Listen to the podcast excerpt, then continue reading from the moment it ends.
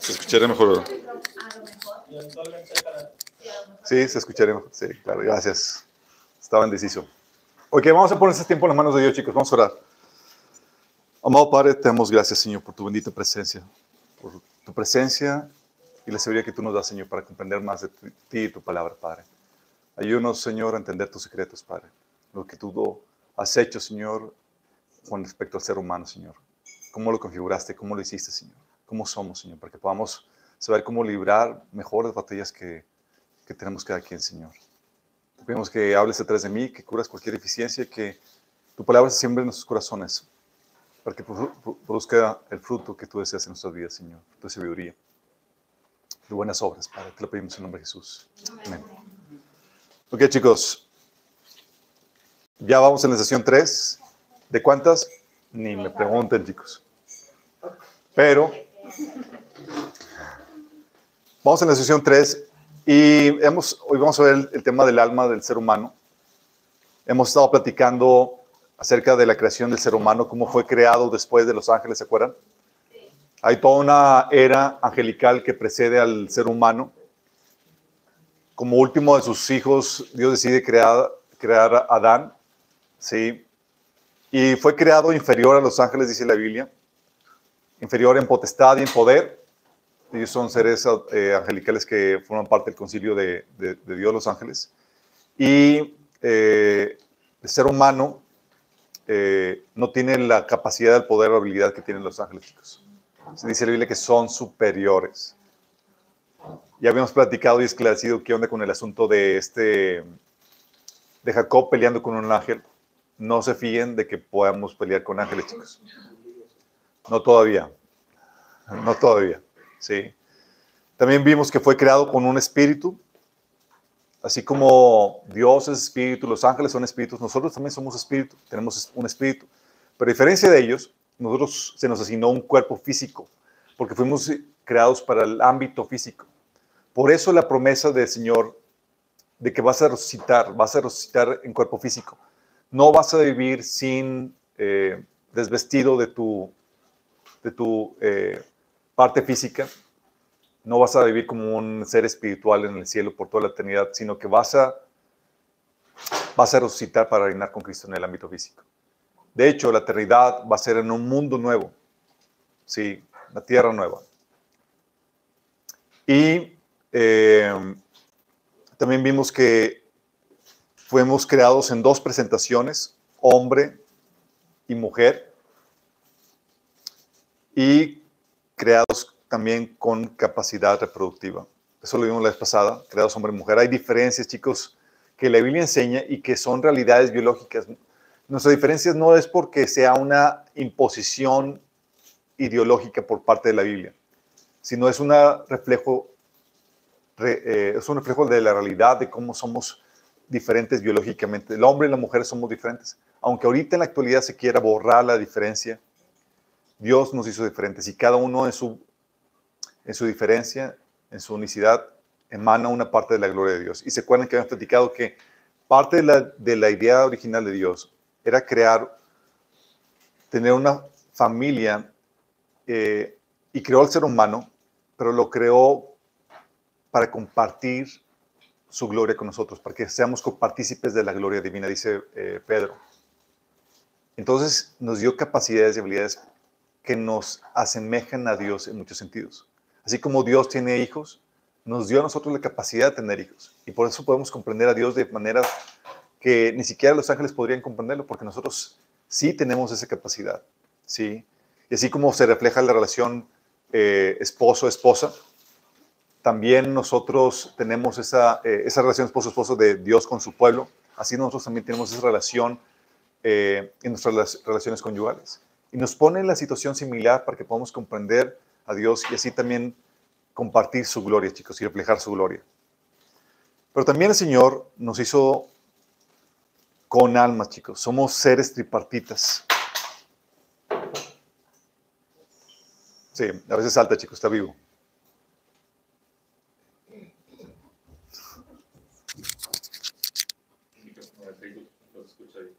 ¿El micrófono de Facebook no se escucha bien? Ok, si nada más tienes que apretarle bien ahí el, el gancho del, del, No, donde está atorado ese, tienes que apretarlo. Súper bien. De donde puedas. Sí, que se amarre bien. Ok. Si no se escucha bien para poner el, el, el, el cable. Ok. ¿Tienes micrófono? Quítale el, la extensión chiquita que tiene ahí, brother. Please. Esa chiquita, quítasela. Thanks. Disculpen las fallas técnicas, chicos. Entonces, estaba comentando que somos seres tripartitas. Ah, mira, yo vi uno ya con extensión y toda la cosa, ¿verdad? Thanks.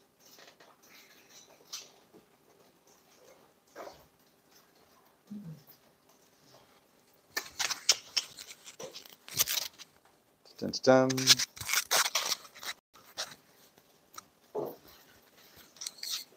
Okidoki.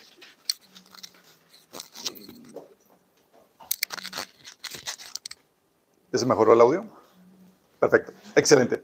Entonces les decía que somos seres tripartitas, somos creados, chicos. Dice la Biblia que fuimos creados con, tres, con tres partes, con tres secciones de nuestro ser. Dice la Biblia que en 1 Tesalonicenses 5:23, y el mismo Dios de paz os santifique por completo en todo vuestro ser, espíritu, alma y cuerpo, sea guardado irreprensible para la, venida de nuestro Señor Jesucristo. Espíritu, alma y cuerpo, chicos. Somos espíritu, como les, les habíamos comentado, como, los, como Dios, como los ángeles. Esa es la parte que es la parte creada de la nada. Cuando dijo que Dios creó al hombre, esa es la parte que Dios hizo, que Dios creó. Dice la Biblia que eh, somos espíritu, así como Dios es espíritu. Dice la Biblia en, Juan 4:24 que Dios es espíritu y quienes lo adoran deben hacerlo en espíritu y en verdad. Y es aquí donde llega la pregunta, chicos, que algunos han hecho es, ¿y los animales tienen espíritu? está, de verse. Mira, Eclesiastés 3:21 dice, ¿quién sabe que el espíritu de los hombres, de los hijos de los hombres sube arriba y que el espíritu del animal descienda abajo de la tierra.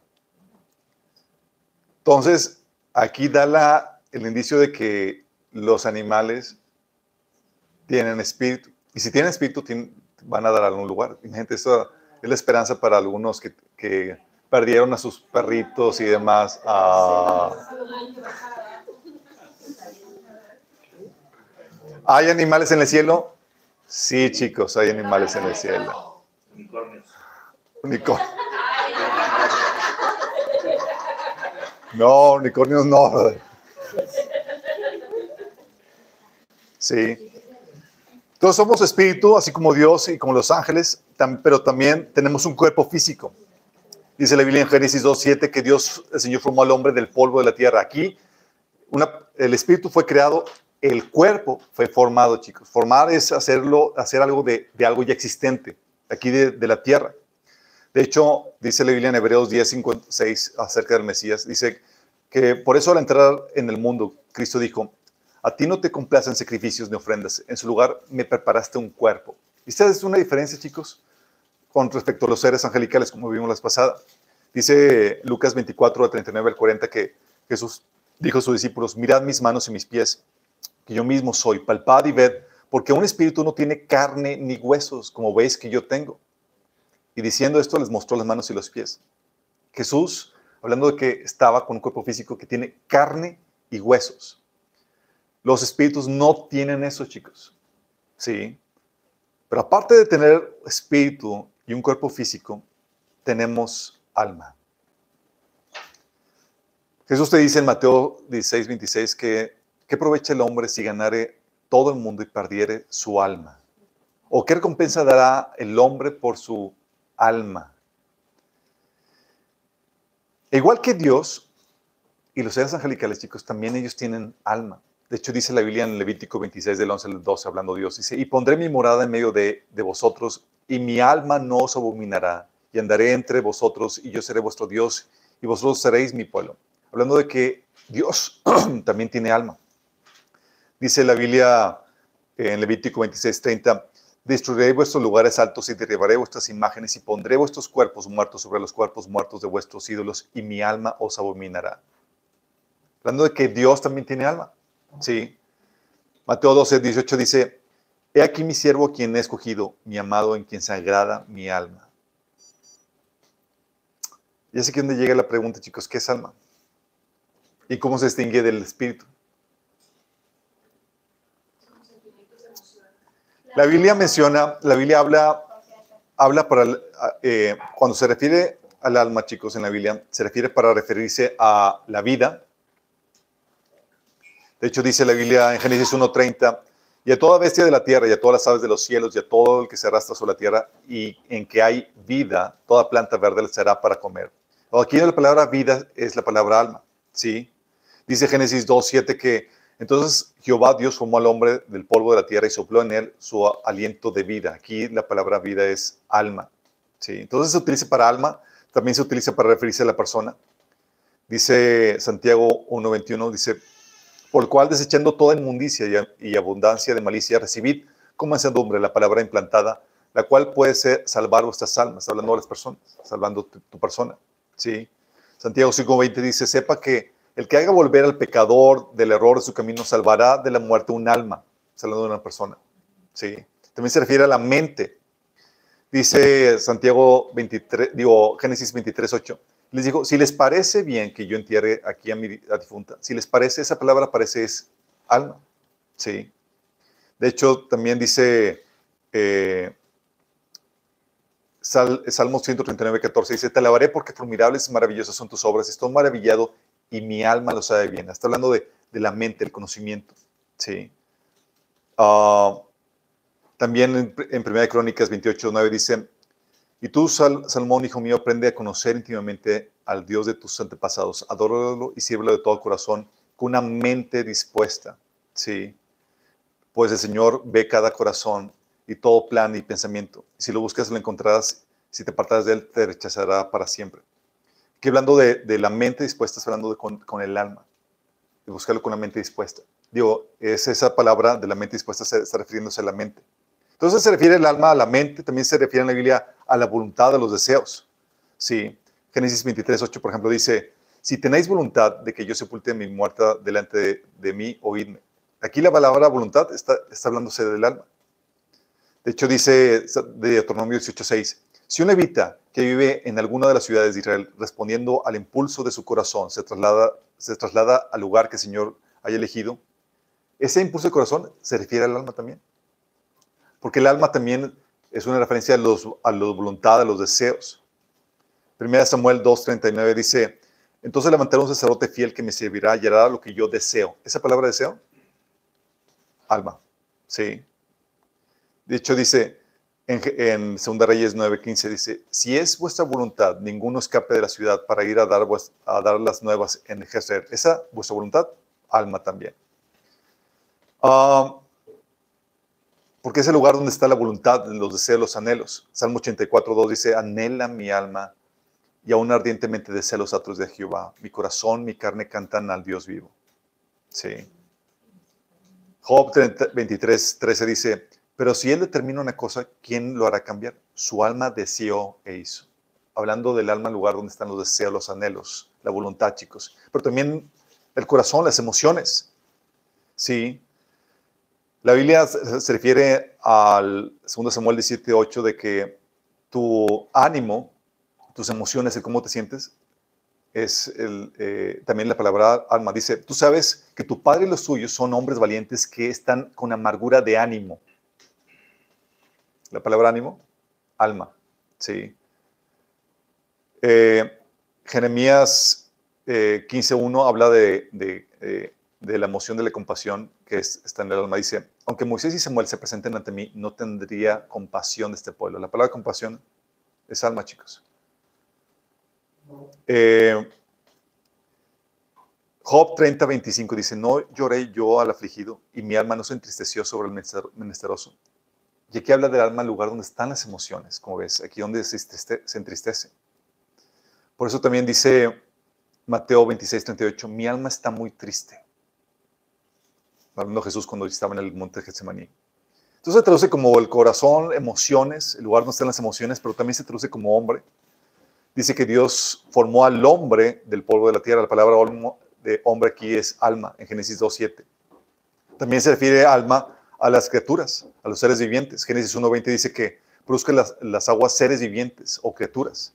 Hay aves que vuelen sobre la tierra en la abierta expansión de los cielos. La palabra seres vivientes o criaturas es alma. También es una referencia a cuerpos eh, o cadáver o persona muerta. Por ejemplo, dice Levítico 21:11, no debes contaminarte, no debe contaminarse a sí mismo al acercarse a un cadáver. Otra traducción es a una persona muerta, ¿sí? Eh, y esa palabra es, alma. También es una referencia a ti mismo. Cuando dice Lucas 9:25, ¿de qué sirve, lo, sirve a uno ganar el mundo entero si se pierde o se destruye a sí mismo? Esa palabra a sí mismo es tu alma. Entonces, cuando ves esto, chicos, es el alma y el corazón, chicos, en sus variantes se usan como sinónimos o variantes de la misma cosa, chicos. Se usan como sinónimos. Alma, cuando tú lees alma y corazón, estamos hablando prácticamente lo mismo. Eh, y el alma, chicos, es el asiento, es el lugar donde reside tu personalidad. ¿Quién eres tú? Tu voluntad, tus emociones, tu mente, tus emociones con todo el rango de emociones, chicos. Tristeza, gozo, miedo, enojo y demás. Mente, con todo lo que implica tu mente, chicos. Pensamientos, creencias, recuerdos, conciencia, ingenio, creatividad. Todo eso está en tu alma. Es tu esencia. Es quien eres realmente tú. Esa es tu alma, chicos. ¿Y cómo distingues el alma de tu espíritu? Ahorita vamos a ver qué onda con eso. Características del alma, chicos. Características del alma. Ah, el alma, por si acaso no saben, es lo más importante que tienes.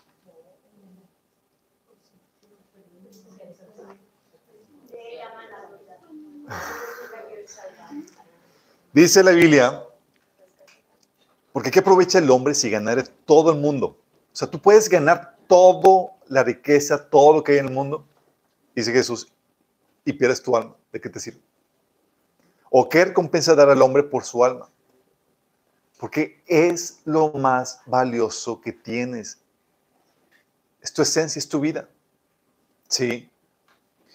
El alma, chicos, es lo más importante. Eres tú. Es tu vida, tu persona, lo que eres, tu esencia es inmortal, o mejor dicho, infinita. No es eterna. Acuérdense que eterno es, no tiene principio ni fin. Tú tienes principio, pero no tiene, no tienes fin. Sí. Por ejemplo, dice Salmo 22, 26, que comerán los humildes y serán saciados, alabarán a Jehová los que le buscan, vivirá vuestro corazón para siempre. Hablando de vivir para siempre, sí, hablando de que el alma no muere. Salmo 23, 6 dice que en la casa del Señor habitaré para siempre, hablando de, la, de que el alma vive para siempre. ¿sí? Dice Daniel 12, del 2 al 3. Y muchos de los que duermen en polvo en la tierra serán despertados, unos para vida eterna y otros para vergüenza y confusión perpetuas. Hay dos destinos, chicos. Uno para vida eterna y otro para vergüenza y confusión perpetua, que es la destrucción en el, en el lago de fuego. Pero ese, ese destino en el, de confusión y, eh, vergüenza perpetua, chicos, es lo que sería el infierno. Pero no desapareces, no eres aniquilado. Es tu existencia en ese estado de vergüenza y confusión perpetuo. Sí. Dice en el versículo 3, los entendidos resplandecerán como el resplandor del firmamento y los que enseñan la justicia a la multitud como las estrellas a, perpetua eternidad. Dice, ¿te acuerdas cuando en Mateo 25 la parábola, la parábola de las ovejas y los cabritos? Y que el Señor envía a los cabritos al infierno, las ovejas eh, al alrededor del reino. Dice Mateo 25, 46, aquellos irán al castigo eterno y los justos a la vida eterna. Castigo eterno, chicos. Si el alma no durara por, para siempre, no sería eterno. Y eso es importante aclarar porque dicen los adventistas, te dicen que el alma se aniquila en el como el fuego del infierno la consume y ya deja de, y desaparece. No es así. Aquí está hablando de que vive para siempre, es un castigo eterno. Si no, si desapareciera el alma, no sería eterno, chicos. Sí. Y algunos dicen, oye, ¿pero qué no se supone que el alma será destruida? Y cita en Mateo 28, 10, 28 que dice, no, no temáis a los que matan el cuerpo, más al alma no pueden matar. Temed más bien al que puede destruir el alma y el cuerpo en el infierno. Dicen, ya ves, sí se, se destruye el alma y el cuerpo en el infierno. Pero cuando habla de la destrucción, chicos, no está hablando de una aniquilación, una desaparición. ¿sí? La definición de destrucción es la de tormento eterno apartado de Dios, chicos. ¿Sí? Dice la Biblia, por ejemplo, en Apocalipsis 14, del 9 al 11, le seguía un tercer ángel que clamaba a grandes voces. Si alguien adora a la bestia, es decir, el anticristo, y a su imagen, y se deja poner en, el, en la frente o en la mano la marca de la bestia, beberá del vino del furor de Dios, que en la copa de su ira está puro, no diluido. Será atormentado con fuego y azufre en, su presencia, en presencia de los ángeles y del Cordero. El humo de ese tormento sube por los siglos de los siglos. ¿Hasta cuándo, chicos? Sí, dice, no habrá descanso ni de día ni de noche para el que adora la bestia. Es un tormento eterno, sin descanso. No es como que un break cada año bisiesto o algo así. Nada. De hecho, en esto es lo que habla Jesús en Marcos 9, 43 del 48. Dice, si tu mano te fuera ocasión de caer, córtala. Mejor te es entrar en la vida manco que teniendo dos manos ir al infierno, al fuego que no puede ser apagado, donde el gusano de ellos no muere y el fuego nunca se apaga. Fíjate que está hablando. Un tipo de gusano que resiste las altas temperaturas, chicos. Y supieron que salió hace poco una revista donde, un artículo donde encontraron gusanos de, ese tipo que resisten eh, altas temperaturas. ¿Dónde lo eso?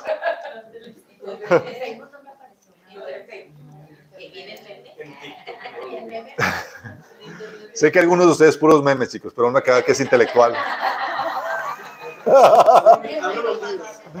Uno que...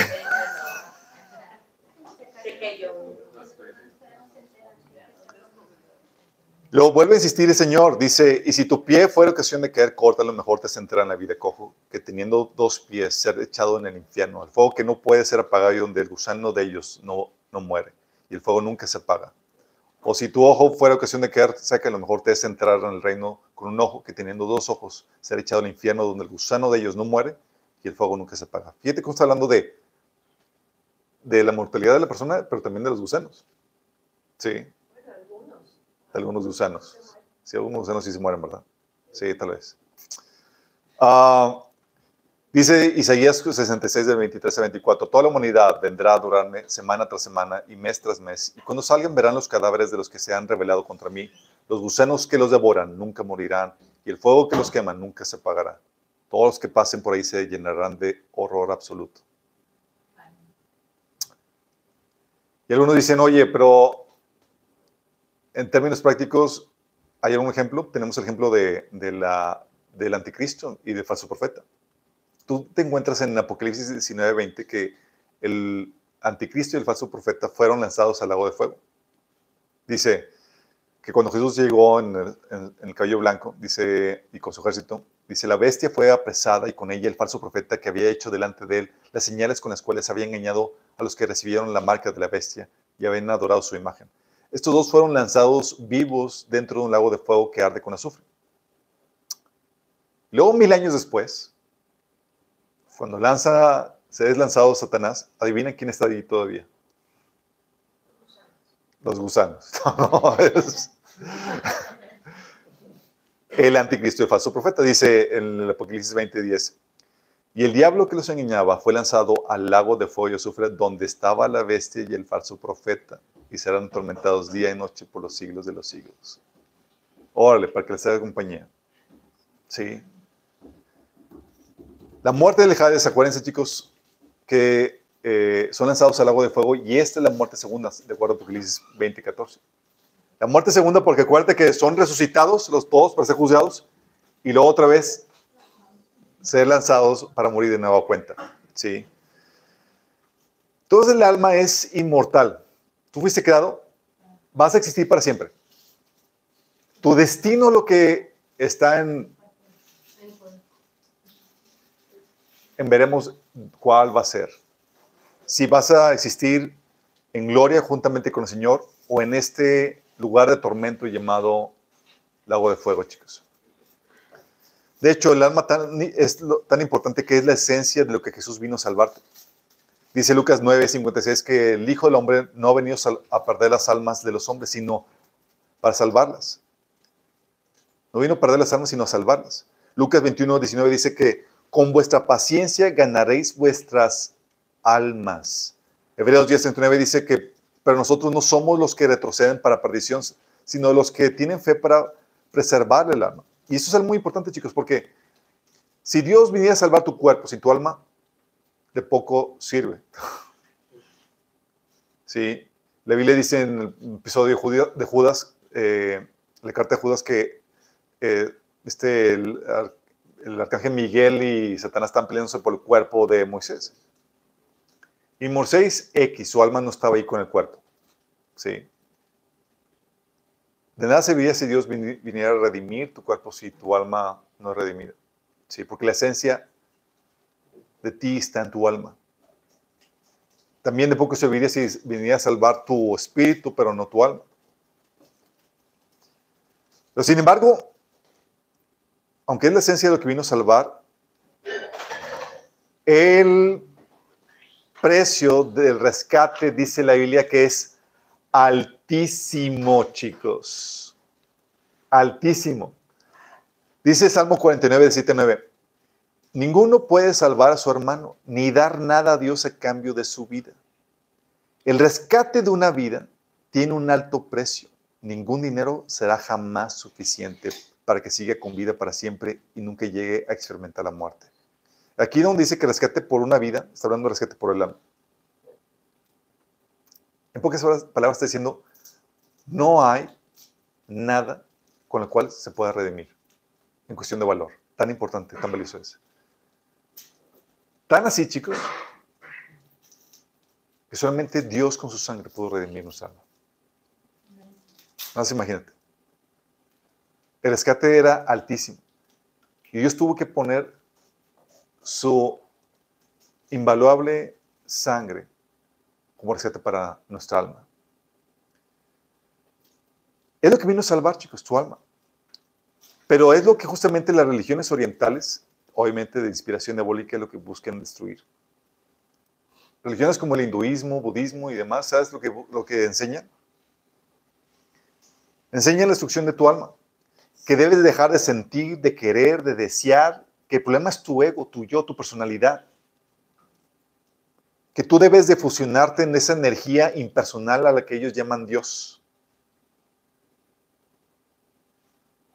Que tú como, como personalidad única debes aparecer y fusionarse en esa energía impersonal que ellos llaman Dios. ¿Te imaginas? En el cristianismo, chicos, tienes que entender esto. No queremos que tu alma desaparezca queremos que tu alma se ordene. Se ordene, chicos. Que te enojes, no por cuestiones egoístas, sino por la injusticia. Que odies no a tu hermano, al pecado. Que desees no lo malo, sino la presencia de Dios y su voluntad. Sí. Por eso, chicos, todos los componentes de tu alma, que son tus pensamientos, sentimientos, tu voluntad, sentimientos como el enojo, el temor, los aspectos como la voluntad, el deseo, no son pecado en sí mismo. Hay cristianos que piensan que el enojo es pecado. ¿Sí sabes que no es pecado?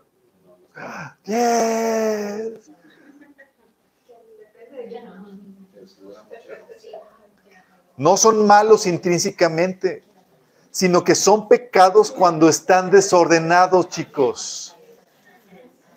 Porque aún el amor puede ser pecado si se aplica en el lugar o en la persona incorrecta o en el, aspecto incorrecto, chicos. Así es. De hecho, si sabes cómo se le llama este desorden en tu alma? Concupiscencia.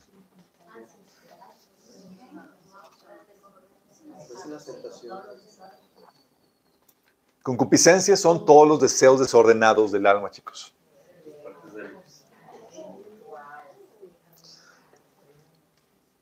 Con la caída, chicos, tu, alma, con todos sus componentes, tu voluntad, tu mente, tus emociones se desorganizaron y se volvieron un caos. ¿Sí? Dice la Biblia en Romanos 1.24 que por lo cual Dios los entregó a la inmundicia en las concupiscencias de sus corazones, de modo que deshonraron entre sí sus propios cuerpos. El único que restringe ese desorden en su alma, chicos, es Dios. Cuando ya te hastías de Dios y, lo rechazas, Dios te deja. Fíjate que dice, no a Satanás, deja a tu alma por tu cuenta. Y es lo porque puede pasar.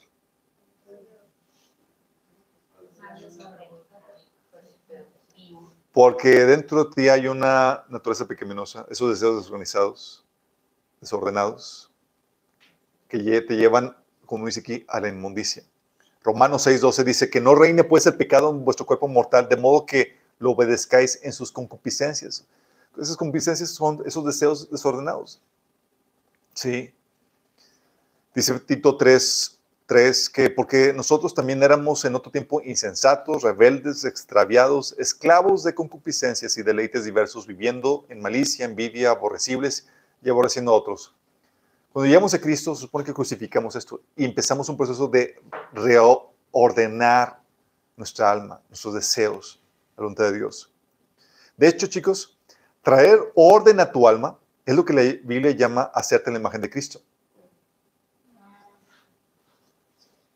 Sí, dice Romanos 8:29 que porque a los que antes conoció también los predestinó para que fuesen hechos conforme a la imagen de su Hijo. Y tú tienes todos los elementos para que seas la imagen, hecho a la imagen de Cristo. Tienes capacidad de enojo, de amor, de compasión, de ira, de, miedo y más elementos que forman parte de la, de, de la composición de Cristo. Pero la diferencia entre Cristo y tú, Él sí está ordenado. Y tú, en esas estamos trabajando. sí. Según Corintios 3, 18, por eso dice, así que todos nosotros a quienes se nos ha quitado el velo podemos ver y reflejar la gloria del Señor. O sea, reflejar el cómo es Cristo.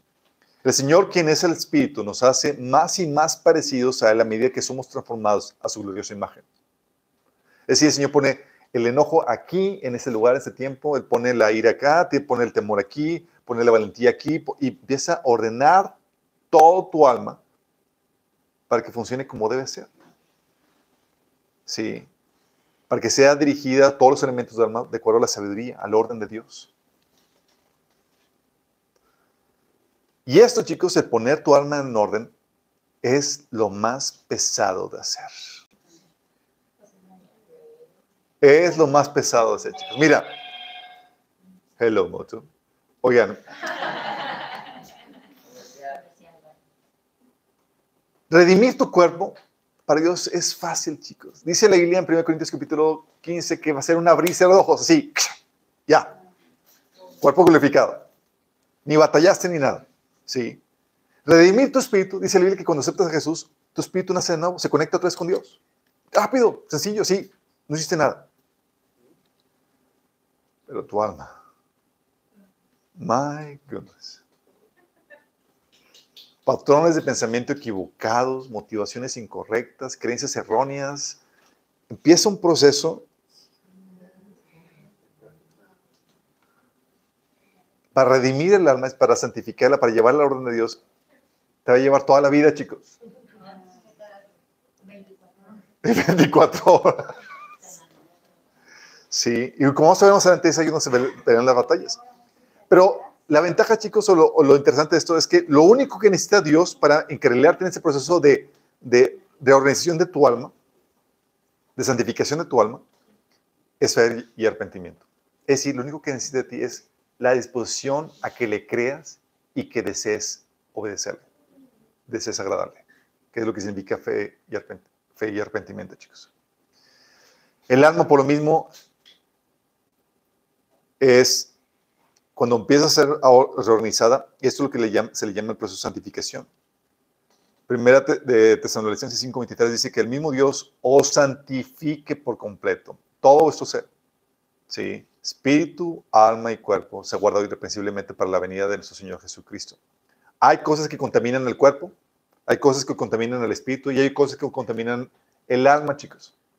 Por ejemplo, dice la Biblia que el que contamina el cuerpo es, por ejemplo, las relaciones sexuales, eh, la fornicación, las relaciones sexuales fuera del matrimonio, la fornicación. Dice que cualquiera que, que, tiene relaciones sexuales inmorales fuera del matrimonio, fornicación, peca contra su propio cuerpo. Lo contaminas, ¿sí? Pero también tu espíritu. Tu espíritu puede ser contaminado. ¿Sí? ¿Cómo? Al conectarse con otros espíritus, al entrar en comunión con otros espíritus inmundos. Abriendo puerta de demonios, chicos.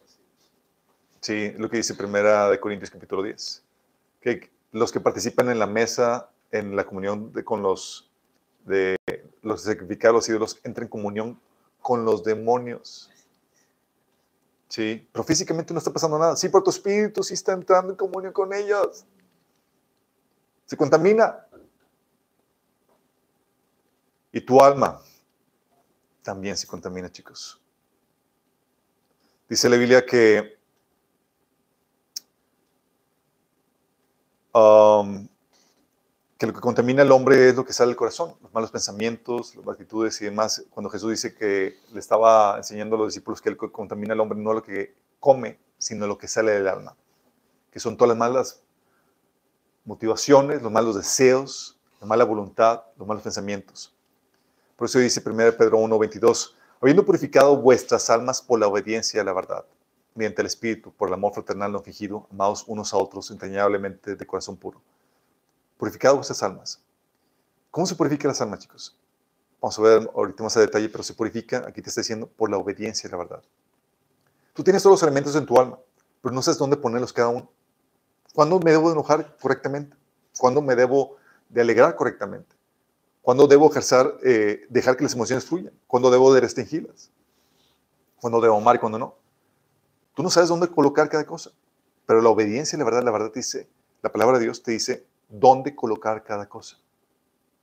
Y lo trae en el orden, correcto. Y te embellece. Sí. Dice 1 Pedro 2, del 11 al 12, amados, yo ruego que como extranjeros y peregrinos que os tengáis los deseos carnales que batallen contra el alma. Deseos carnales que batallan contra quién?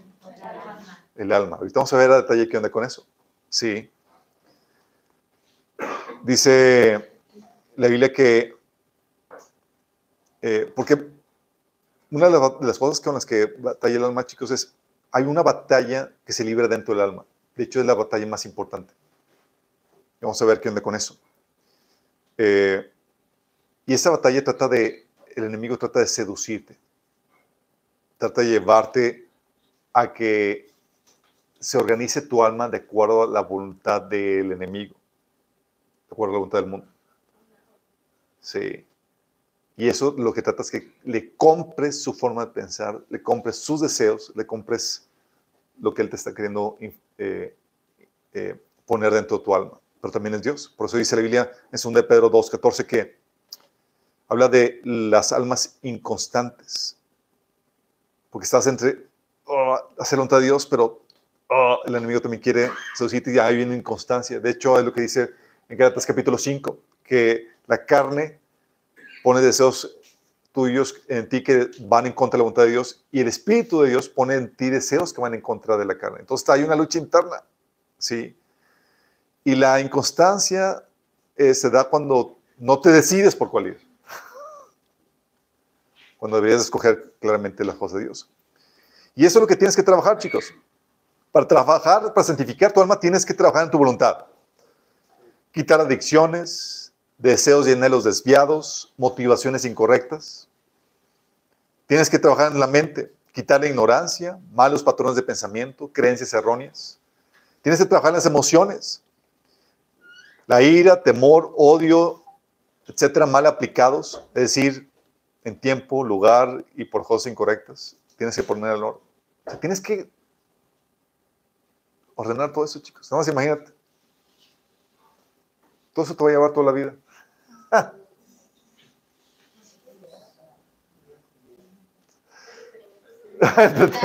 Por si acaso no tienes nada que hacer. Por si acaso estabas aburridillo. Por eso, chicos, lo que, lo que convierte, volviendo a las características del alma, el alma es lo que se convierte, chicos. Dice Lucas 19, no es Lucas, es Salmo 119, creo que es versículo 7. Dice que la ley de Jehová es perfecta que convierte el alma. Cuando la Biblia habla de que se convierte a alguien, estamos hablando de que el alma ¿sí? se es transformada o cede a la voluntad de Dios. Es tu alma lo que se convierte, no tu espíritu, no tu cuerpo, chicos. ¿Sí? El alma también es lo que necesita satisfacerse, chicos. Dice Salmo 107, 9, porque, porque sacia el alma menesterosa y llena de bien el alma hambrienta, hablando que la presencia de Dios. Dios es el que sacia el alma menesterosa y llena de bien el alma hambrienta. Jeremías 31, 25 dice, porque satisfaré el alma cansada y saciaré toda alma entristecida. Salmo 42, 42, 2 dice, mi alma tiene sed de Dios, del Dios vivo. ¿Cómo vendré y me presentaré delante de Dios? Hablando del alma, tiene una necesidad, chicos, y es una necesidad emocional, una necesidad por la presencia de Dios que nos hace sentir amados. De hecho, por eso dice la Biblia que cuando nos convertimos, nos da su Espíritu Santo. Y ese Espíritu Santo dice la Biblia que son como corrientes de agua que brotan para vida eterna. ¿Te acuerdas lo que le dijo Jesús a la, la samaritana? Dice que si vuelves a tomar agua de este pozo vas a volver a tener sed. Pero si vives el agua que yo te doy, no vas a tener sed. ¿Sí? Y en Juan capítulo 7 lo que él dijo, eh, vengan a mí todos estáis sedientos y beban. Y está hablando del Espíritu Santo. ¿Por qué el Espíritu Santo satisface? Porque dice la Biblia que es por medio del Espíritu Santo que nosotros sentimos su amor. Romanos 5.5 habla acerca de eso. Satisface tu alma. Tu alma tiene la necesidad de, tiene necesidades emocionales que ningún ser humano va a poder satisfacer ninguna cosa aquí en la tierra, sino solamente Dios. Entonces se necesita satisfacer. Es decir, somos creados en bancarrota emocional. ¿Han escuchado el dicho de, de que lo que te falta es amor, eh, amor propio? Que te ames a ti mismo. Ni tu amor a ti mismo te satisface. Necesitamos que alguien más, alguien eterno, nos ame. Sí. Por eso se necesita satisfacer y solamente Dios, el Espíritu de Dios, en nosotros nos puede satisfacer. Sí. Pero también el alma dice la Biblia que es engañosa y profunda.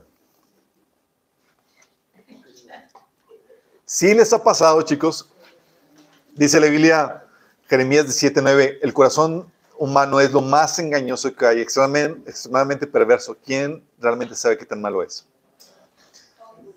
A ver, chicos, si les ha pasado, no solamente soy yo, que a veces tu corazón te, te autoengaña.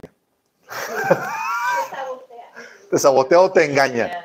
Si tú pensabas que estabas haciendo eso con la motivación correcta, pero dentro de ti, muy adentro, sí, en el inconsciente, era por otra razón por la que estás haciendo. ¿Dónde?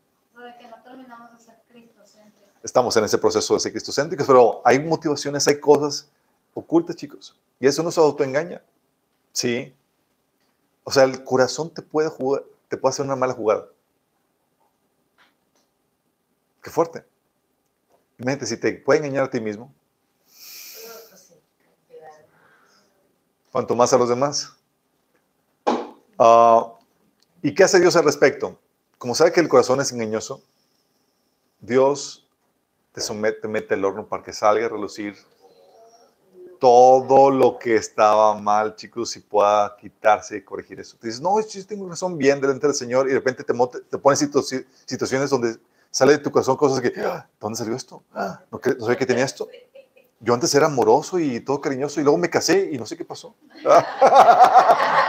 Por ejemplo. Tu corazón te estaba engañando.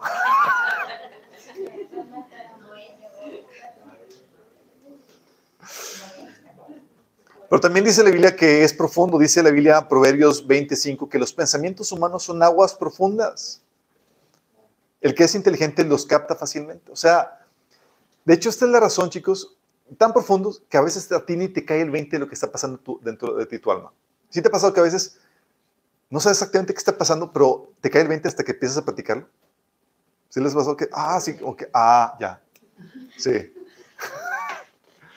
De hecho, por eso es la función de, los psicólogos. A veces los psicólogos realmente no hacen, no hacen nada más que escucharte y en lo que tú escuchas y te hacen preguntas te cae el 20 de, de qué está pasando contigo. Ah, sí, sí, y le pagas.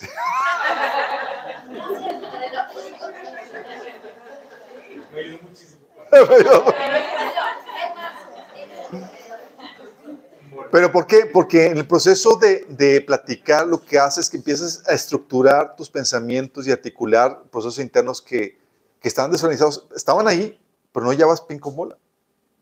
¿Sí? No sabes qué onda con eso. y te cuesta mucho porque a veces hay bloqueos en el alma y demás y hay que sacar motivaciones ocultas, eh, recuerdos eh, reprimidos, eh, cosas que... un montón de situaciones, chicos. ¿Sí? Procesos internos que ni siquiera sabes qué onda. Entonces, son profundos, ¿sí? El alma es profunda. Tan así, chicos, que dice la Biblia en, en Hebreos 4.12, que dice que la palabra de Dios es viva y eficaz, más cortante que toda espada de dos filos, y penetra hasta partir el alma y el espíritu, las coyunturas y los tuétanos, y discierne los pensamientos y las intenciones del corazón. Es decir, Dios sabía que ibas a necesitar ayuda para discernir qué está pasando dentro de tu corazón y nos dio la palabra. Dice, necesitas ayuda, hijito. Necesitas mi palabra para discernir tus pensamientos y tus intenciones. Porque por ti mismo te, te autoengañas. Sí. Entonces es engañosa, es profunda y requiere ayuda para poder ser discernida, chicos. También, el alma es lo que se hiere. Salmo 35, 12 dice, me, me devuelven mal por bien y eso me hiere, el, me hiere en el alma.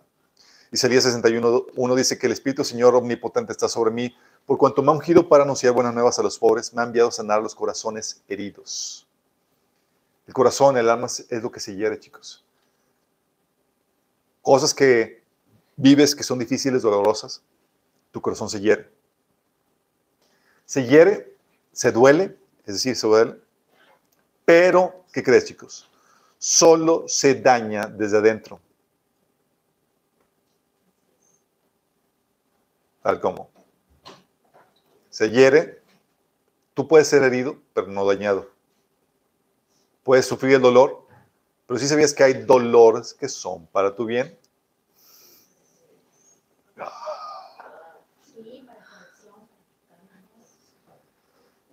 Dice la Biblia, Mateo 10, 28, no teman a los que quieren matar ese cuerpo, y no, más no pueden tocarles el alma. Sí, no teman a los que quieren matar ese cuerpo y no pueden tocar el alma. Teman solo a Dios quien puede destruir tanto el alma como el cuerpo en el infierno. Está hablando de la gente. Dice, la gente puede atacar lo físico, ¿sí? pero no pueden dañar tu alma. Entonces, ¿cómo se daña el alma? Se daña por cómo reaccionas. Por tus reacciones pecaminosas. La gente solamente puede producirte dolor o pérdida, puede herirte, pero no dañar tu alma. Ni el dolor ni la pérdida producen la herida, chicos. La herida o el daño en el alma, mejor dicho, el daño del alma, se produce por no saber cómo lidiar correctamente con el dolor, con ese sentimiento negativo que se acumula en tu corazón. Y a veces aculpamos a la gente porque, porque pensamos que nos arruinó la vida por el dolor que nos hizo. Pero la verdad es que nadie puede arruinar tu vida, sino solamente tú por tus reacciones. El alma se daña desde adentro. ¿Y sabes quién es el único que está adentro? Tú. Pero entonces el dolor, el dolor en Cristo, Dios lo utiliza para tu bien. Hay dolores que son para tu edificación, para tu bien. Dice la Biblia en Salmo 119 que eh, dice que me ayudó al que fuera yo quebrantado, sí. Bueno, para mí es haber sido quebrantado. ¿Por qué? Porque hay dolores que, que obran para tu bien y en Cristo, ¿qué crees? Todo obra para tu bien. Sí. Por eso, chicos, hay personas que pasan situaciones difíciles, mínimas heridas, abusos, traiciones y demás. Y en, en igualdad de condiciones, unas personas prosperan y, son, y salen avante y otras se hunden y son arruinadas. ¿Cuál fue la diferencia? No fue el contexto, fue la reacción. Todo solamente se daña desde dentro, no hay excusa para ti. El alma también, otra característica, es lo que se contamina, chicos. Mateo 15 del 19 al 20 dice, porque del corazón salen los malos pensamientos, los homicidios, los adulterios, la inmoralidad sexual, los robos, los falsos testimonios, las calumnias. Estas son las cosas que contaminan a la persona, no al comer sin lavarse las manos. Fíjate lo que habla, lo que contamina. Lo que contamina está, son todos tus malos pensamientos, tus malas intenciones, ¿sí? Todos tus malos deseos. Lo que contamina el alma. Y el alma también dice la Biblia que se administra. ¿Sabes que tienes que administrar tu alma? Dice la Biblia que sobre toda cosa guardada, guarda tu corazón porque de él mana la vida. Proverbios 4:23. Tú gestionas, tú decides lo que entra en tu corazón y lo que no. Tú decides qué pensamientos, tú determinas qué motivaciones, tú decides qué deseas.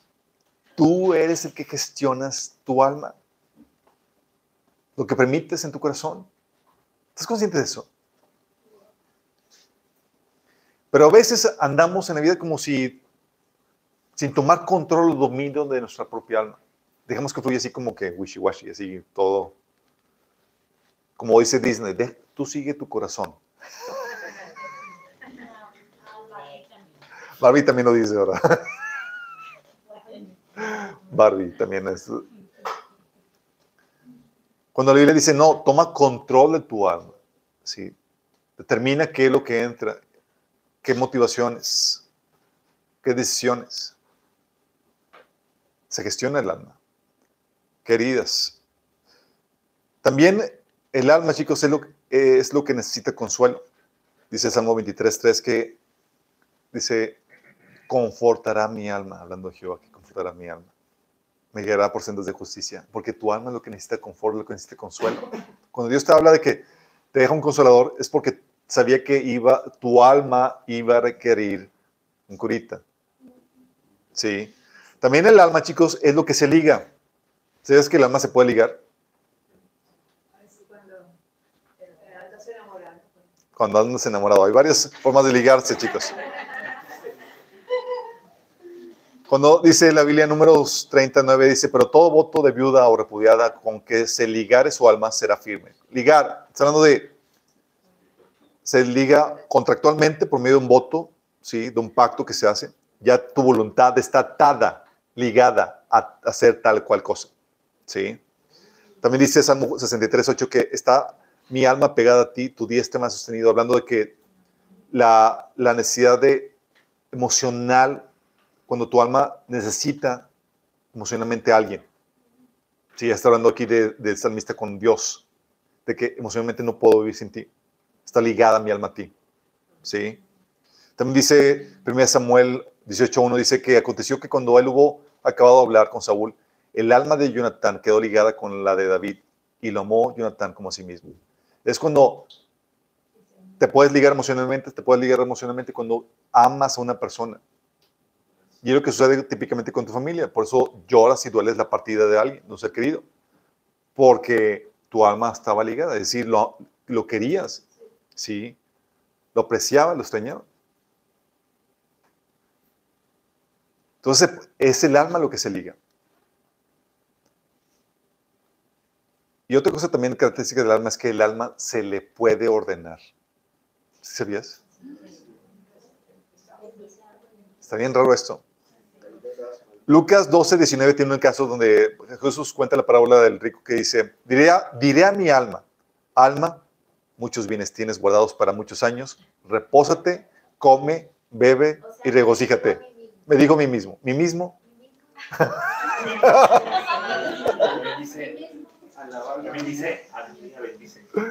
Dice la Biblia, dice, dice la Biblia, Salmo 42, 5. David, el David dice, ¿por qué te abates, oh alma mía? Fíjate, aquí, aquí pregunta David, ¿por qué te abates, oh alma mía? Está teniendo una práctica consigo mismo. Y el alma, ah, pues porque estoy así, así, así.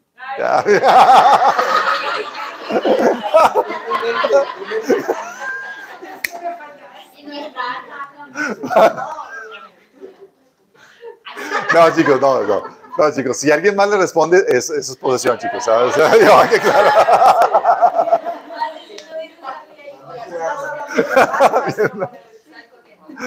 no, pero fíjate lo que dice esa lista. Dice, ¿por qué te abates, su alma mía, y te turbas dentro de mí? Espera en Dios, porque aún he de alabarle, salvación mía y Dios mío.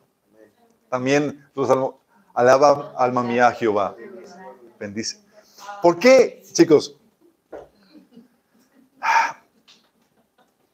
Como se acuerdan, el alma se compone de varias, tiene varias partes tu mente, tu voluntad, tus emociones, ¿sí? Eh, tus pensamientos.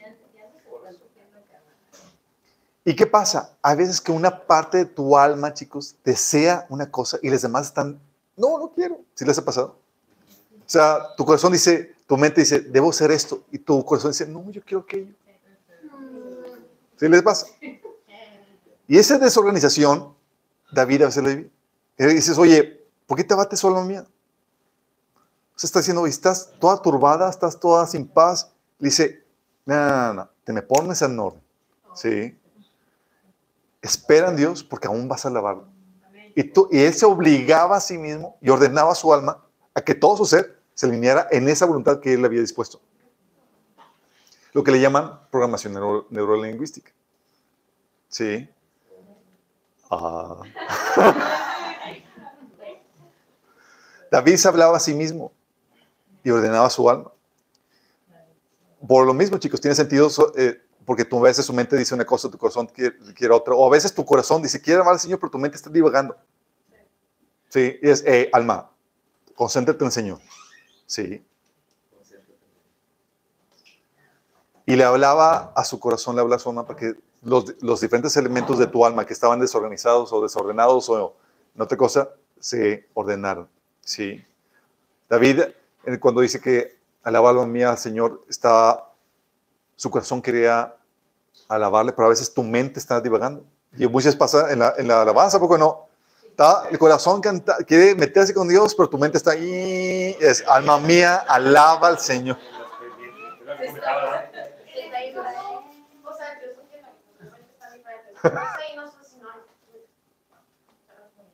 Tú puedes traer en orden tu alma para que todos estén alineados a la, voluntad que Dios decidió. Tienes que trabajar, tienes que... Pero aquí fíjate lo que hacían. David se ordenaba a sí mismo. ¿Sí? Y eso lo experimentamos muchas veces, chicos, porque como tenemos diferentes partes en el alma, oye, sabes que quieres hacer eso, pero no tienes ganas. O tu corazón desea otra cosa. Y demás, pero alma mía, ponte a hacer esto. ¿Sí? Entonces, se le puede, se le puede ordenar. Tan fuerte puede ser esta programación cuando le ordenas a tu alma, chicos, que se puede quedar grabado como un código y luego tienes que romper la palabra que hablaste con, en tu alma.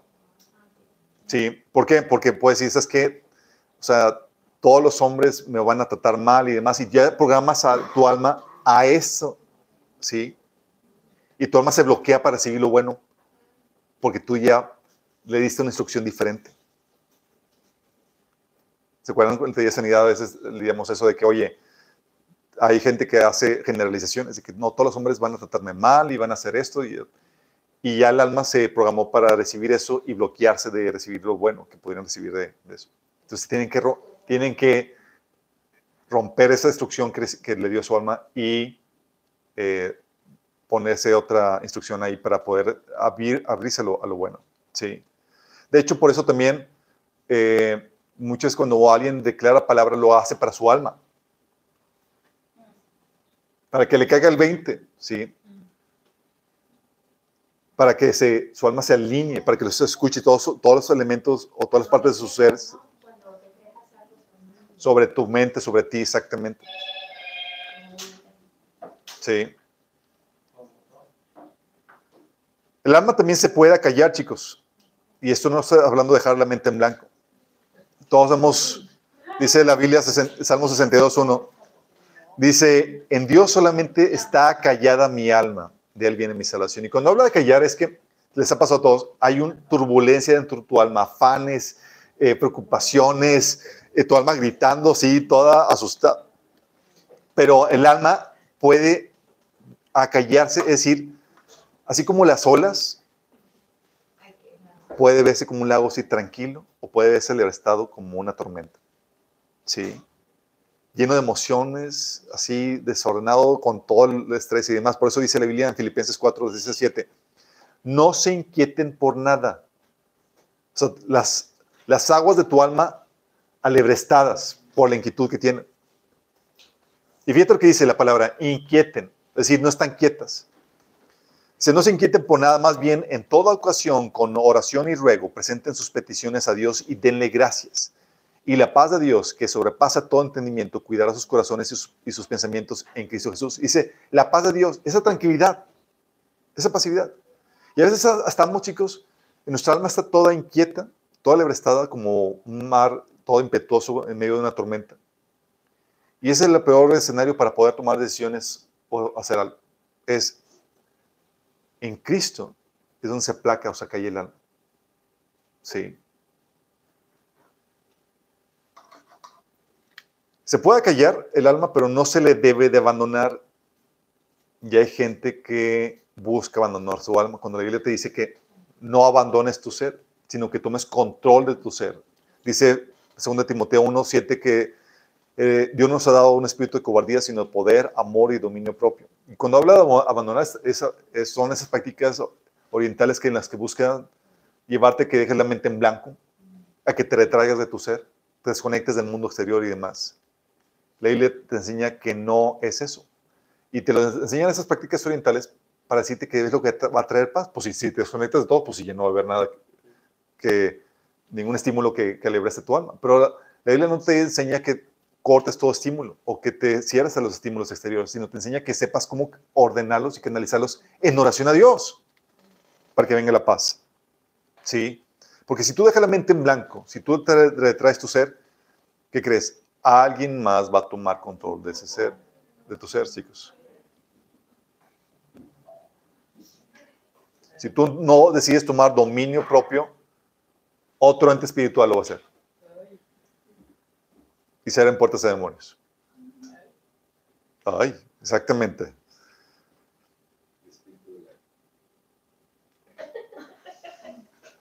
Ok, y eso es otra cosa, chicos.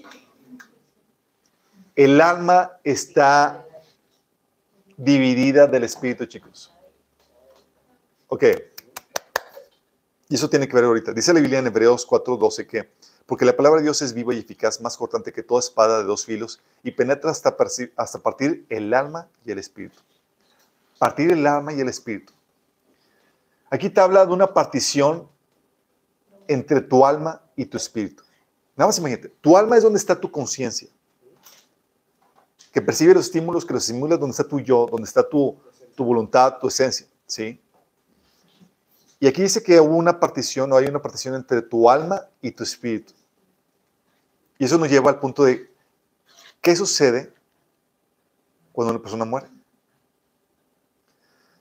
Dice la Biblia que cuando una persona muere, su alma parte de ella, de su cuerpo. Dice Génesis 35, 18, dice, y aconteció que al salírsele el alma, pues murió, llamó su nombre Benón, mas su padre eh, lo llamó Benjamín, hablando de Raquel cuando murió. Dice que lo llamó Benoni. Dice, y Raquel dice que al salírsele el alma, porque cuando se sale el alma de tu cuerpo, bye bye. Dice, por eso también Salmo 16, 11, 16, 10, porque no dejarás mi alma en el Seol, ni permitirás que tu santo vea corrupción. El alma va al Seol, a donde está el Had, donde están las almas, donde están los muertos. Sí. ¿Se quemó algo, chicos?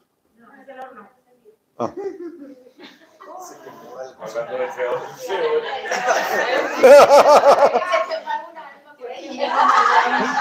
Nuestro alma corre peligro.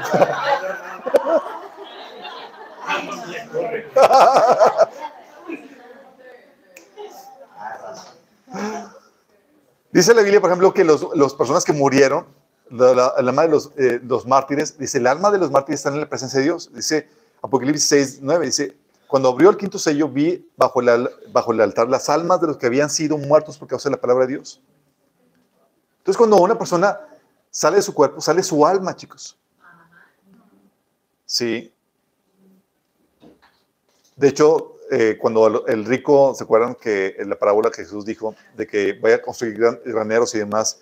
Dijo, alma mía, reposa, disfruta y demás. Y dice Lucas 12:20, pero Dios le dijo, necio, esta noche vienen a pedirte tu alma.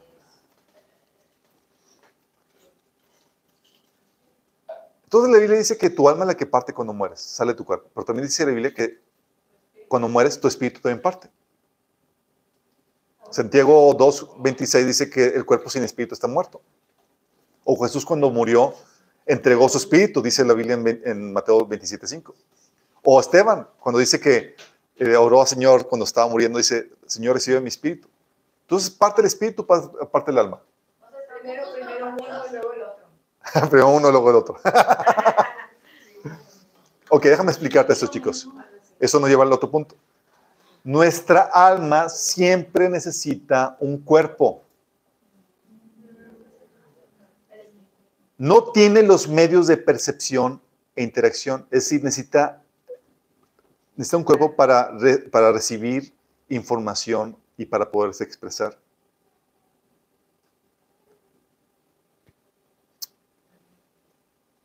El cuerpo físico es un, el cuerpo físico lo requiere toma para poder recibir estímulos, información del mundo físico y poder interactuar en el mundo físico. Pero cuando muere tu cuerpo físico, requiere un cuerpo espiritual para interactuar en el mundo espiritual, para recibir estímulos. Porque el alma no tiene por sí mismo los medios de, de percepción con su exterior. Necesita un cuerpo. Entonces tú tienes dos cuerpos, un cuerpo físico y un cuerpo espiritual. El cuerpo físico, cuando tu alma está ocupando el cuerpo físico, está consciente de lo que sucede en el mundo físico. Cuando tu alma abandona tu cuerpo físico, ya no tiene conciencia de lo que sucede en el mundo físico, sino de lo que sucede en el mundo espiritual, porque tu alma está ocupando el cuerpo espiritual. Siempre ocupa un cuerpo. ¿Y qué pasa? Hay una división entre el alma y el espíritu. Es decir, aunque tienes espíritu, tú no estás consciente de lo que sucede en el mundo espiritual porque ahí está división. Ahorita está dividido, por eso no estás consciente de lo que sucede en el mundo espiritual, si no verías todos los demonios que hay en el ambiente, así como los ángeles. ¿Sí? De hecho, los que tienen sensibilidad espiritual es porque tienen, tienen un grado menor de división en el, eh, de, tienen su vínculo entre su alma y su espíritu los están más, eh, están más arraigados. Exactamente. Pero todos tenemos la capacidad, todos tenemos espíritu, todos tenemos la capacidad de, de, poder, poder interactuar con un mundo espiritual. Por eso, como vimos anteriormente, cuando hablamos del hombre espiritual, hablamos de que las experiencias eh, fuera del cuerpo, era, Pablo decía que no sé si en el cuerpo o fuera del cuerpo, eran en su espíritu, su alma ocupando su espíritu. Entonces, cuando una persona muere, sale del cuerpo, su alma y su espíritu, para poder estar consciente del mundo espiritual. Vamos, acuérdate que el alma necesita de un cuerpo para poder percibir lo que sucede. Y entonces percibes que todo. Todo el mundo espiritual, exacto. Y quedas en espera de tu cuerpo. Físico. Los animales tienen. Sí, los animales tienen alma. De hecho, la palabra animal viene de la palabra ánima del alma.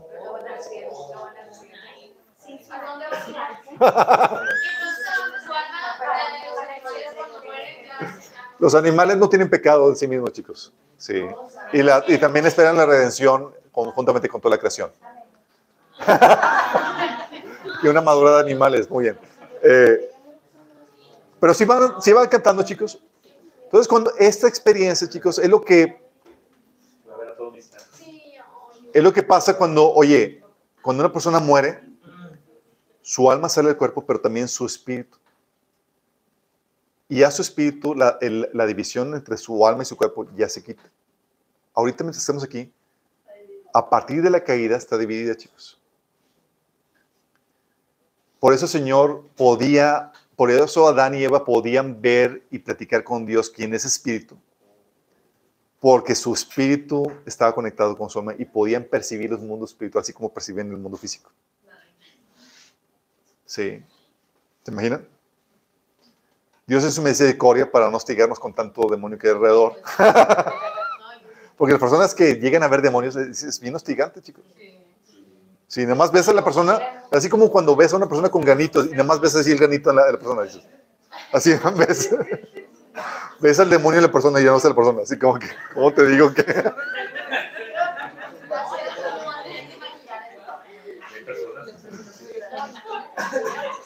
Entonces, y eso nos lleva a esto, chicos.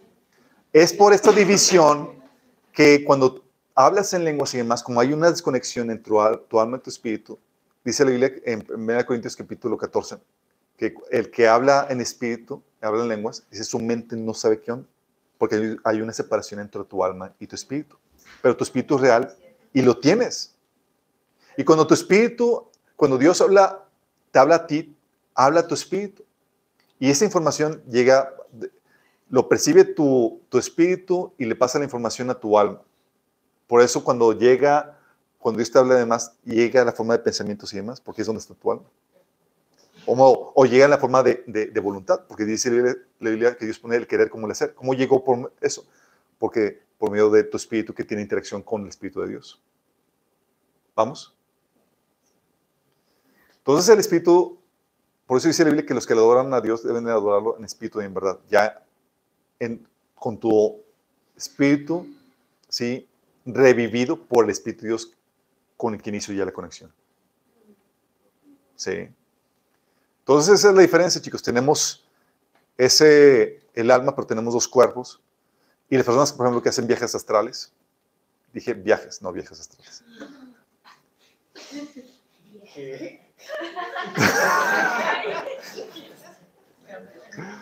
Los las personas que hacen viajes astrales,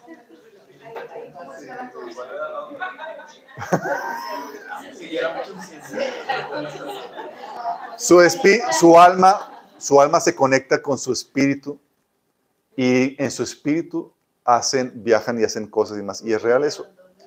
Abandona el cuerpo y dices, ¿cómo es que no muere el cuerpo? Porque utilizan un poder demoníaco para poder conectar su alma de su espíritu. De hecho, las personas que hacen viajes astrales ven que hay un cordón de, de- de plata que está ligado a su cuerpo. Por ese cordón de plata es, es eh, por cuestión demoníaca. Sí, porque si se separa por completo, la persona muere. Exactamente. Es, lo mismo que decir otra vez de, Del duende. de, de de. Exactamente. ¿Es parecido a un viaje astral o es lo mismo? Viajes astrales, no, la meditación es, una, es dejar la mente en blanco y no pierdas conciencia de ti, pero los viajes astrales, las personas que lo practican, eh, conscientemente o a voluntad de, abandonan su espíritu eh, de su cuerpo. Su alma y su espíritu lo abandonan su cuerpo. Y ven su cuerpo y demás. De hecho, algunas personas, no por voluntad propia, han tenido experiencias fuera del cuerpo y ven su cuerpo ahí acostado y demás. Y esas son las experiencias donde tu alma está ocupando tu espíritu, está viendo el mundo físico. ¿sí? Eh, ¿Sucede en el mundo cristiano? Sí, Dios, Ezequiel tuvo experiencias, Pablo tuvo experiencias así, pero no son buscadas a voluntad propia. Cuando suceden, Dios las hace y con un propósito. ¿sí? Si, suceden, si suceden frecuentemente en tu vida y no tienen propósito específico, seguramente hay posición de muñeca. ¿Vale? Hay una puertecilla, sí, de esas grandotas. hay un portón, ¿sale? Y no eléctrico, mamá. Bueno, tu alma es crucial, chicos, por la sencilla razón de que hay una batalla terrible contra tu alma. Tu alma, chicos, es el centro de la batalla y de la lucha. Dice la Biblia, en 1 Pedro 2, del 11 al 12, Amados, yo ruego como extranjeros y peregrinos que os abstengáis de los deseos carnales que batallen contra el alma. Deseos carnales, deseos desviados. ¿Sí? Déjame decirte, Satanás y este mundo quiere seducir tu voluntad. Fíjate que tu alma se compone de voluntad, pensamientos, emociones. Quiere seducir tu alma, tu voluntad, tus pensamientos, tus sentimientos, para que se alineen a su orden. Quiere que Satanás quiere que pienses como él piensa. Quiere que desees lo que, las cosas que él desea. Quiere que haga las cosas que pienses como él, que desees como él, que sientas lo que él siente. Sí. Así como esa seducción del alma es lo que Pablo nos habla en 2 de Corintios 11, de 2 al 3, dice que, dice Pablo a los de Corintios, el celo que siento por ustedes proviene de Dios, pues los tengo prometidos a un solo esposo que es Cristo, para presentárselos como una virgen pura.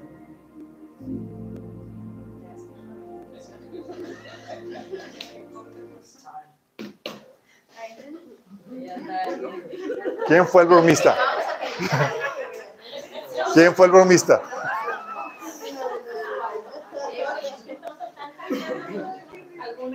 ¿Alguna no te salió por ahí?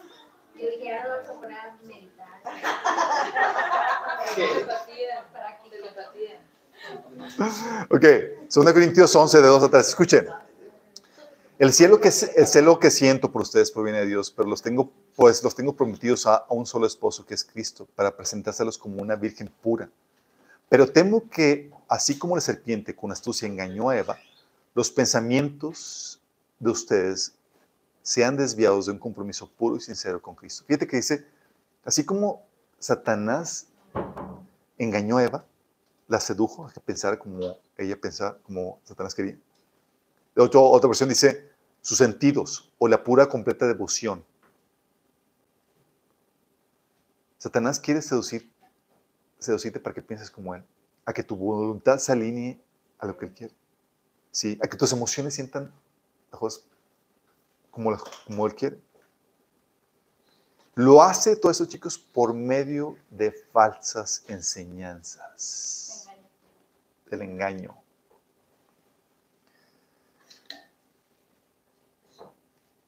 Así como Satanás está peleando por tu alma, está tratando de seducirla para que se alinee a su forma. Dios también está peleando por tu alma, chicos. Hay una batalla interna. Dice la Biblia, primera de, de Pedro 1.22, dice, habiendo purificado vuestras almas por la obediencia a la verdad. Lo que gana las batallas en tu alma, chicos, es la obediencia a la verdad. Cuando te alineas a la verdad, ¿y sabes qué es la verdad? La palabra de Dios, dice Juan 17, 17, santifícalos en tu verdad, tu palabra es verdad. Lo que tiene el enemigo para seducir tu alma es la mentira. Lo que tiene Dios para santificarla, para ganar la victoria, es la verdad. Dependiendo si abrazas la mentira o si abrazas la verdad, va a ser las de- derrotas o las victorias que tienes. El morir a ti mismo, a tus con- concupiscencias, a los deseos desordenados, el despojo aquello que Dios aborrece, es alinear las partes de tu alma a la verdad, chicos. Cuando dice, esto está mal, chin, entonces tengo que aborrecer eso y alinearlo a lo que Dios quiere. Pero es en base a lo que Dios está diciendo, en base a la verdad, chicos. ¿Sí? Y el enemigo también va a querer alinearnos si aceptamos o, abrazamos la mentira que el enemigo nos está queriendo, queriendo vender. Entonces hay una guerra interna. ¿Sí? El enemigo también pone sentimientos. Y va a depender de ti si los abrazas o no. Porque no se trata que tú seas dominado por los sentimientos, chicos. El enemigo va a meter pensamientos, va a meter men- mentiras, ideas, va a meter emociones. Y todo eso se convierte tuyo cuando lo abrazas, cuando lo aceptas. Pero también Dios va a poner lo mismo. Dice Biblia que Dios pone, inspira, pone ideas, también pone el querer como el hacer. Sí. O sea, pone el deseos. Pero no son tuyos hasta que tú los abraces, hasta que los aceptes. Por eso, chicos, el alma es el lugar donde se libran las batallas más grandes, las más importantes. Dice la Biblia en Proverbios 16, 32, más vale ser paciente que valiente, más vale dominio propio que conquistar ciudades. Más vale que dominio propio que conquistar ciudades. Imagínate, cada vez que tú dominas tu alma para ponerla al orden de Dios, cada vez que tú te dominas, dice la Biblia que eres más grandioso que el héroe que conquista ciudades. Porque la primera conquista, chicos, es a uno mismo. Es a uno mismo, chicos. Cada vez que tú, oye, estabas en una relación inmoral y demás, amando a la persona y ligada a tu alma, sabes que llega el Señor y organizaste tu alma, la desligaste, cortaste con esa relación, dejaste de amar eso y te pusiste esa, esa batalla, ¿librada? Dice la que es más importante que el conquistar una ciudad. Oye, el enemigo quería venir a, seducirte por medio del, del- rencor, de enseñarte con alguien por lo que te hizo, etc. El ordenar tu alma lo que Dios dice que debes de hacer con respecto a eso. Perdonar, recibir, es una mega conquista. Y muchos de nosotros venimos aquí y no sabemos las batallas campales que hay dentro. Por mantener el ánimo, para no caer en depresión, para vencer la falta de perdón, para vencer la inmoralidad, para cortar relaciones que Dios no quiere, para someterse en obediencia, de quitar la rebeldía, para un montón, chicos. Y es adentro dices, wow, hay una guerra titánica y el enemigo está tratando de seducirte. Seducirte para que tus emociones, tu mente, tu voluntad sean desviados, así como se desvió con, con, con esta, eh, con Eva y como está empezando a suceder con los de la iglesia de Corintios. Que la completa devoción de su alma estaba siendo desviada hacia Satanás. Y el mantenerte, el conquistar esas áreas en tu, en tu, en tu alma para traer la orden de Dios, es una labor de heroísmo, chicos. Sí, por eso el proceso de santificación es un proceso de conquista interna. Donde Dios te muestra, oye, ok, hay que corregir esta motivación egoísta, cambiar, ok, perfecto, ya cambiaste más. Llega, "Ah, eh, hay que corregir también este patrón de pensamiento equivocado, ¿sí? O hay que corregir esta, este deseo desviado que tienes. Traerlo al orden, chicos. Ese proceso de conquista. Y a veces hay una lucha interna, si les ha pasado que a veces no quiere ceder a lo que Dios quiere hacer. Es como que, no, Señor, no, dame chance. Porque termina Dios de conquistar una, imagina tu alma como si fuera una serie de ciudades amuralladas, así como la conquista de, del- de la, de la tierra prometida. Llegó, terminó de conquistar eh, a Jericó, vamos a la siguiente ciudad. Y así va Dios, va por áreas en tu, en alma. Llega Dios y se va a la siguiente área y dice, venimos en plan de conquista. Y tú, ay, Señor, ya llegó y te tocó un área que Dios que ahora quiere tratar de corregirla y eh, someterla a su dominio. Dios, no, Señor, esto no me lo vayas a quitar. Y Señor, vengo con todo. No, Señor, y empieza la guerra interna. Señor, no me vayas a quitar esto. Sí, mi pecadito aquí de mascota. No te lo vas a llevar.